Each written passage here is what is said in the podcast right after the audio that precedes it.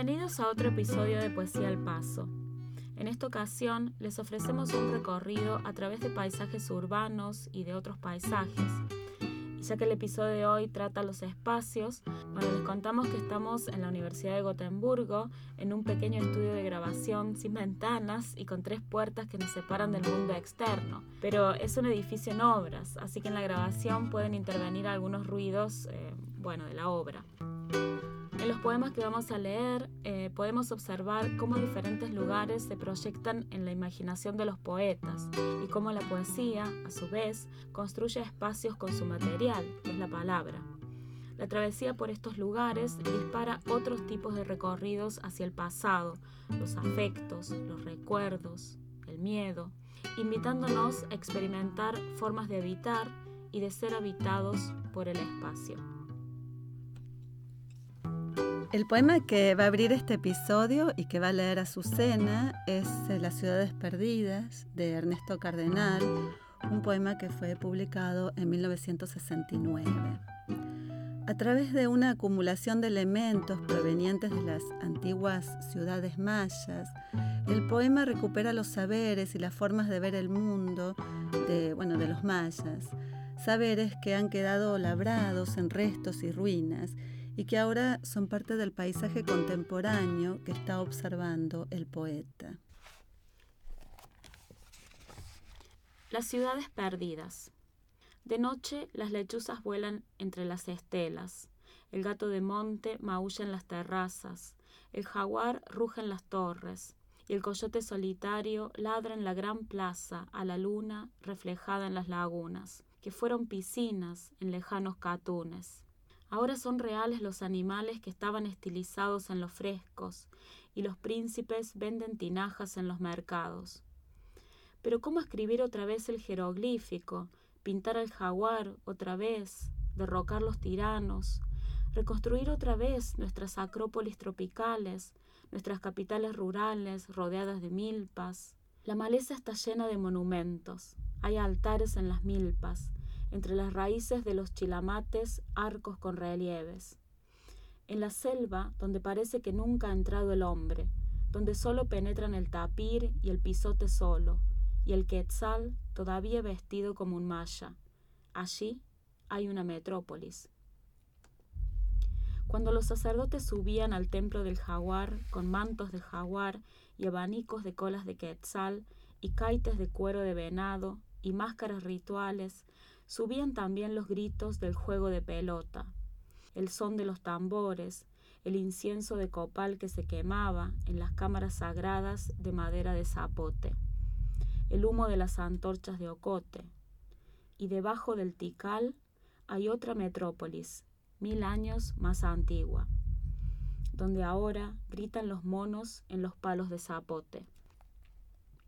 No hay nombres de militares en las estelas, en sus templos y palacios y pirámides y en sus calendarios y sus crónicas y sus códices no hay un nombre de cacique, ni caudillo, ni emperador, ni sacerdote, ni líder, ni gobernante, ni general, ni jefe, y no consignaban en sus piedras sucesos políticos, ni administraciones, ni dinastías, ni familias gobernantes, ni partidos políticos. No existe en siglos el glifo del nombre de un hombre, y los arqueólogos aún no saben cómo se gobernaban. La palabra Señor era extraña en su lengua, y la palabra muralla. No amurallaban sus ciudades. Sus ciudades eran de templos, y vivían en los campos, entre milpas y palmeras y papayas. El arco de sus templos fue una copia de sus chozas, las carreteras eran solo para las procesiones. La religión era el único lazo de unión entre ellos, pero era una religión aceptada libremente, y no era una opresión ni una carga para ellos. Sus sacerdotes no tenían ningún poder temporal, y las pirámides se hicieron sin trabajos forzados. El apogeo de su civilización no se convirtió en imperio, y no tuvieron colonias, no conocían la flecha. Conocieron a Jesús como el Dios del maíz y le ofrecían sacrificios sencillos, de maíz y pájaros y plumas. Nunca tuvieron guerras, ni conocieron la rueda, pero calcularon la revolución sinódica de Venus. Anotaban todas las tardes la salida de Venus en el horizonte, sobre una ceiba lejana, cuando las parejas de lapas volaban a sus nidos. No tuvieron metalurgia, sus herramientas eran de piedra y tecnológicamente permanecieron en la edad de piedra, pero computaron fechas exactas que existieron hace 400 millones de años. No tuvieron ciencias aplicadas, no eran prácticos. Su progreso fue en la religión, las artes, las matemáticas, la astronomía. No podían pesar. Adoraban el tiempo, ese misterioso fluir y fluir del tiempo. El tiempo era sagrado, los días eran dioses. Pasado y futuro están confundidos en sus cantos. Contaban el pasado y el futuro con los mismos catunes, porque creían que el tiempo se repite, como veían repetirse las rotaciones de los astros. Pero el tiempo que adoraban se paró de repente, hay estelas que quedaron sin labrar. Los bloques quedaron a medio cortar en las canteras, y allí están todavía. Ahora solo los chicleros solitarios cruzan por el petén. Los vampiros anidan en los frisos de estuco. Los chanchos de monte gruñen al anochecer. El jaguar ruge en las torres, las torres entre raíces. Un coyote lejos, en una plaza, le ladra la luna, y el avión de la Pan American vuela sobre la pirámide. Pero, ¿volverán algún día los pasados catunes? En el poema de la escritora española Begoña M. Rueda, titulado Princesa Leia, podemos ver ciertos paralelismos con el poema de Cardenal aunque aquí el mundo perdido es el planeta Alderaan, un mundo ficticio, por cierto. Sin embargo, nos sirve para pensar acerca de cómo imaginamos las ciudades y los mundos que ya no están, pero cuya huella sigue incitándonos a evocarlos. La princesa Leia, cautiva en la estrella de la muerte, era presionada para revelar dónde se ubicaba la base secreta de la rebelión el Pacífico Alderán, una vez habitado por peces luciérnaga, ríos de plata, torres de cristaleras púrpuras, autopistas sobre interminables lagos azules, Alderán, hogar también del noble linaje de la princesa. Su resistencia a la prueba mental es considerable. Leia luchaba desde el silencio, defendía a los, a los rebeldes, ocultos en los enormes templos Masasi de la cuarta luna de Yavin, sus pájaros susurradores, sus grandes extensiones de junglas tropicales, la luna defendía, así como a los suyos. No le asustaba la extorsión. Ante los ojos de la princesa, la muerte se cernía sobre Alderán. Millones de voces callaron al unísono. El pacífico Alderán, que nada tenía que ver con la cuarta luna de Yavin, ahora es un campo de asteroides, un recuerdo, otra razón para luchar.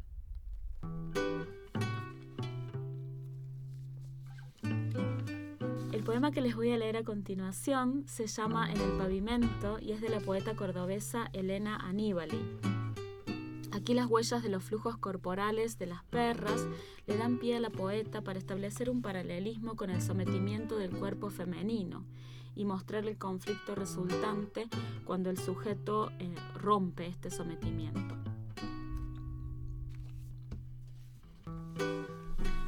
En el pavimento. En el pavimento queda por la tarde la sangre seca de las perras en celo algunos las agarran del cuello y las hacen morir.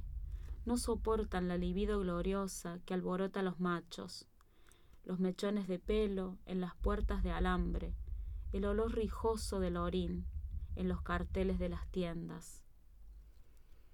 Las perras son dóciles al entrar en las bolsas de nylon, obedecen y se pliegan al tamaño, enarcan los huesos, se acomodan a la muerte, al silencio. Conozco esa mansedumbre de haberla ejercido. Basta tocar la marca roja en el cuello para evocar soga y dueño.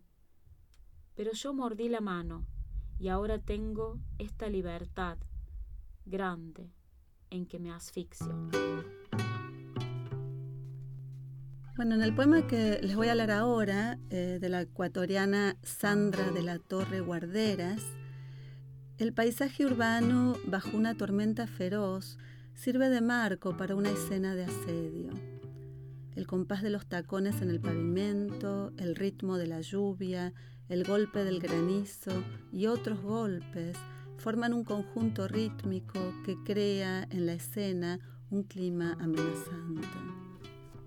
El poema se llama Sosiego Metropolitano. La tormenta revienta en el asfalto, motores se quejan a lo lejos, gritos ambulantes, silbatos, ladridos de humo.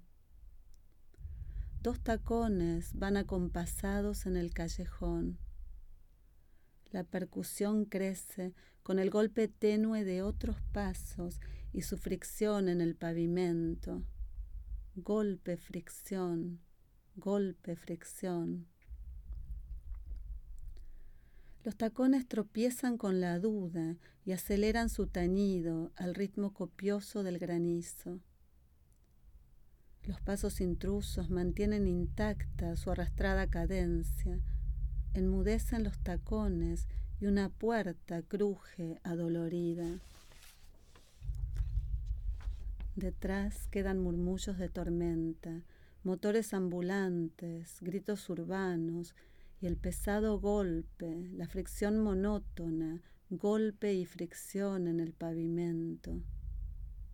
La lluvia calla y el intruso golpeteo descompasado es el único escándalo en el callejón.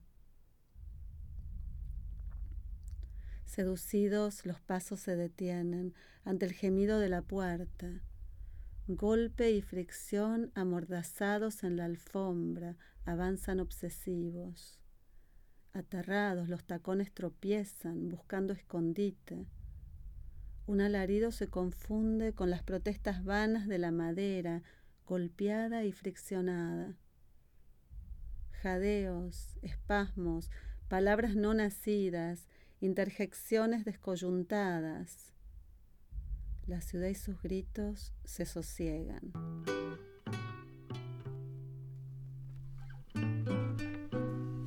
El poema que les voy a leer ahora es de la poeta argentina Tamara Kamenzaín y se llama El paisaje ya estela en el cuadro. En este poema, el paisaje adquiere protagonismo y se sale de su guion de ser mero marco para una acción y reclama la atención de un público.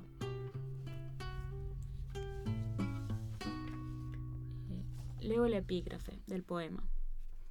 Quien entra en este juego haciéndose presente, quien se representa, ¿acaso la alegoría del mundo se está volviendo gran teatro o solo se puede poner en el mundo de la escena el lujo multiforme del detalle? El paisaje ya estela en el cuadro, se subió por fin a este tablado, si antes telón de fondo, ahora comediante. Hace reír riéndose de sí mismo. Viejo actor que se maquilló de palabras, si pululando despacio en los rincones, su destino era mantenerse ignorado. Habrá caído en una trampa inesperada que lo empujó al descampado de la escena, porque ahora vive expuesto a las miradas. El próximo poema es un fragmento del de, poema La niebla del Po, del italiano Pier Paolo Pasolini, en traducción del escritor argentino Hugo Becachese. Como el título lo indica, el fragmento le da protagonismo a la niebla como elemento del paisaje en el que pocos antes han reparado, a pesar de que su presencia penetra en la vida de los objetos y de las personas y modifica la esencia de las cosas. La niebla del Po, fragmento.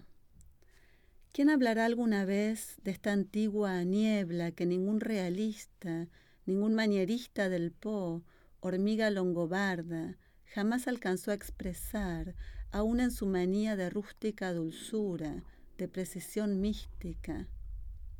Ah, ni siquiera Salimbene, quizá y hoy Bertolucci o algún desconocido en obras perdidas una niebla que sabe de musgos y de capuchas, de escarchas indiferentes. Detrás, enorme luciérnaga roja, el sol, estupendamente inútil. Cubre todo, sustancia absoluta, de oro esfuma, allá donde se vuelve a su lado el fondo, y los edificios mudan de color en escorzos donde el dolor no es pensable. Y allí alude a otra, dulce Turín no poseída, sede de existencias puras. De barrera en barrera no tiene fin ese esfumarse sobre las granjas sobrevivientes, sobre las construcciones futuras. Se degrada en tintes humildes, marrón o nuez o malva, se vuelve suprema en oros rosados, iluminando el suburbio que cede a la campaña, más allá un bastión, una iglesia saboyana atrozmente serena. También los vivos, con sus cachorros escolares en la niebla, parecen fósiles preciosos, con sus gestos milenarios, vistos de espaldas en las novísimas calles, a lo largo del hilo verde de los viejos fosos.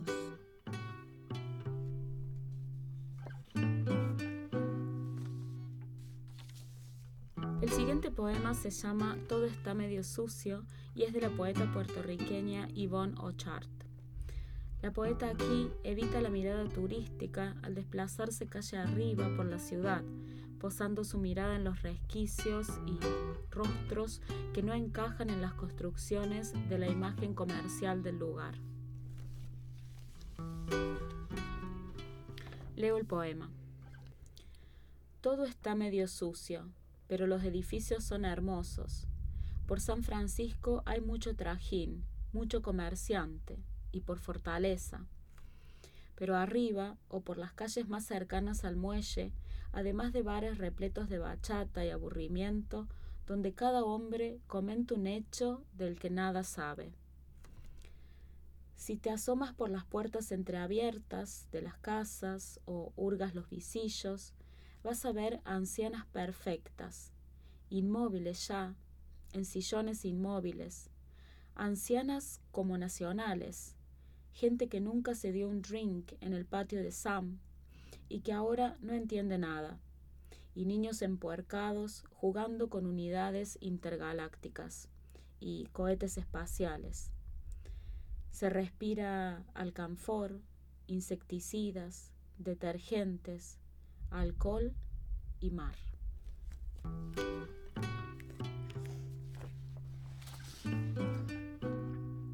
El siguiente poema es de Carmen Berenguer, eh, la poeta chilena, y es un fragmento del libro, eh, del poema libro Naciste pintada.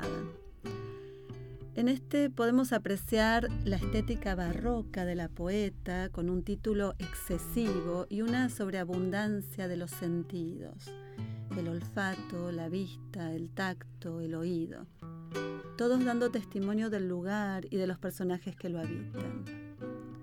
La poeta también se regodea en el uso de vocablos de la lengua popular y de entrar en diálogo con otros poetas eh, con los que traza una estética del suburbio, del bajo fondo, del lupanar. El título es Acerca de lupanares migratorios, la poeta leyó el poema que el poeta, que en paz descanse, escribió esa su única y última noche en el puerto y le responde aunque ya no esté. Y leo el poema. Olor a turbulencias corpóreas rasgó el olfato, con los brazos extendidos. Allí pájaro de argenta temblaba su glande y llamónos días para ahuyentarnos, Y guac, guac, respondieron las urracas al destemplado graznido de las heridas plumas que perfilaban suave caída. Vaya vacío, ornadas bolas tristes del Fígaro, en medio de un trino el gorrión palabrero fundía lupanares migratorios, negro en un blanco yarmo.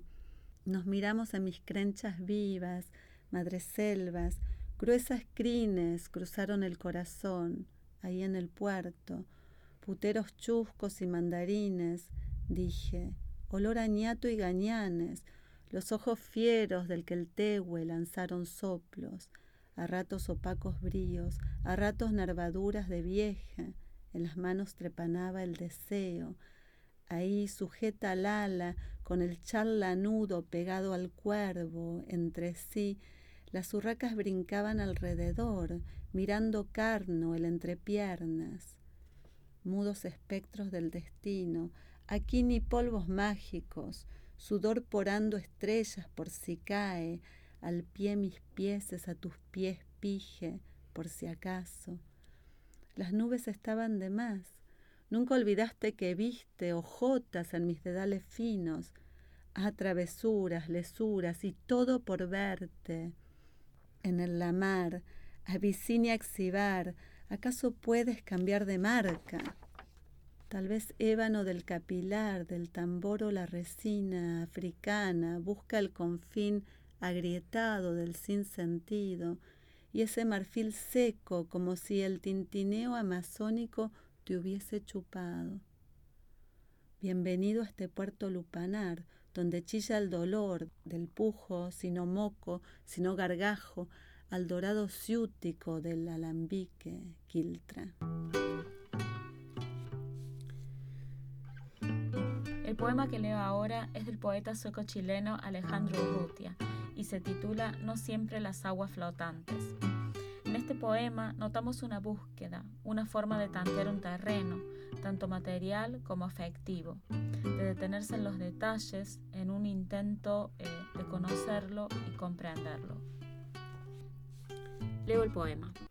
No siempre las aguas flotantes, no hay el tarro con flores huidas de los patios de sus jardines, las patas húmedas de las lombrices volándose, la que nunca quiso las tablitas, el listón sin bisagras, tarugo de acerrín, el marco de tres líneas, al patio, los árboles sin nombre, la noreja de púas, el portón, la pared, los techos de un valle del casi norte rincón en el que duermes, y te sientas, los campos nevados de la oruga, deja tu sed marcas en el campo, entre los petalitos congelados, mordidos en las desdentadas bocas que vuelan o se ocultan en los árboles del bosque, en el que creces o envejeces, sordo de sol, aunque no busques, buscas, remante sin remos, manco de balsa,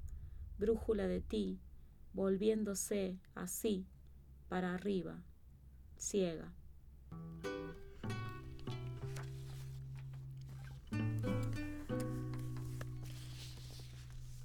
El poema de, Juan Arabia, eh, Juicio, retoma el tópico romántico de abandonar el ajetreo de la modernidad y retirarse a la naturaleza, pero recurriendo a un verso de Pound, lo pasa por un filtro irónico. El poema busca otros espacios, otras miradas, quizás unas eh, no tocadas por las modas y las tradiciones aclamadas por los cenáculos literarios del momento, modas que limitan al poeta.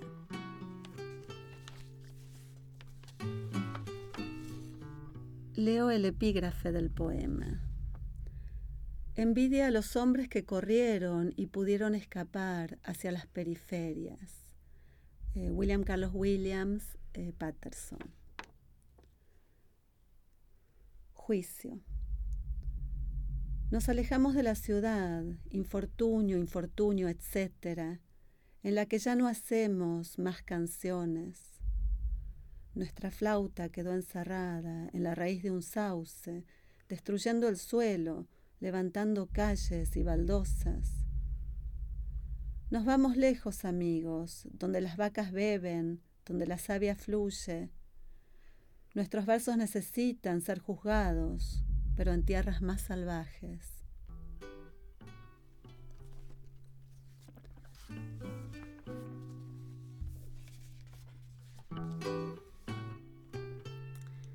El último poema que les dejamos es de la poeta española Marta López Loaces.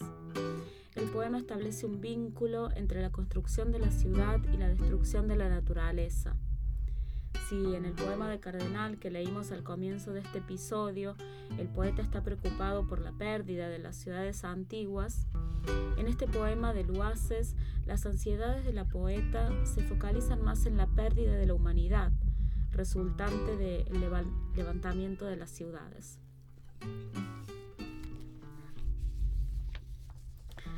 Em, leo el epígrafe del poema. El hombre impuso nombre a todos los ganados, a todas las aves del cielo y a todas las bestias del campo. Génesis, libro 2, versículo 20. Nombrar, dominar, superioridad intelectual, permiso para cazar, superioridad corporal, permiso para asesinar. Matar un animal, asesinar una mujer. Cogito ergo sum. Sin alma no hay dolor. Descartes. Matar un animal.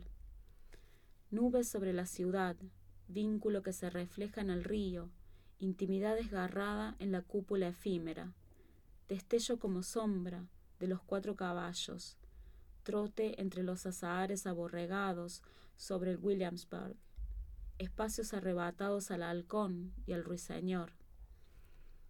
Sin alma no hay dolor. Le robamos al árbol la nobleza, le robamos al águila el cielo, le robamos al búho la oscuridad, le robamos a la humanidad. Impunidad del alma. Un verde de río se adhiere a los pilares del Williamsburg, no en su fluir, sino en la violencia del glauco. Detenido en el movimiento, no de sus corrientes, sino del ser que habita los susurros, del remolino. Aquí no hay tiempo, no hay historia, solo presencia de agua. Este es el coro del paisaje. Mirlos, ruiseñores, charlos, anhelo de la naturaleza, del regreso. Dominar, destruir, matar un animal. Crear una ciudad con el placer de la violencia. Dominar, romper el vínculo. Un tributo al arce, al castaño, al roble, al álamo. Allí se casó, se mató, se asesinó gozo del mal. Hacer un parque para recobrar. Desforestar, matar un animal. El derecho natural es aquello que es dado a cada ser vivo. Asediamos a la naturaleza. Perdimos nuestra humanidad.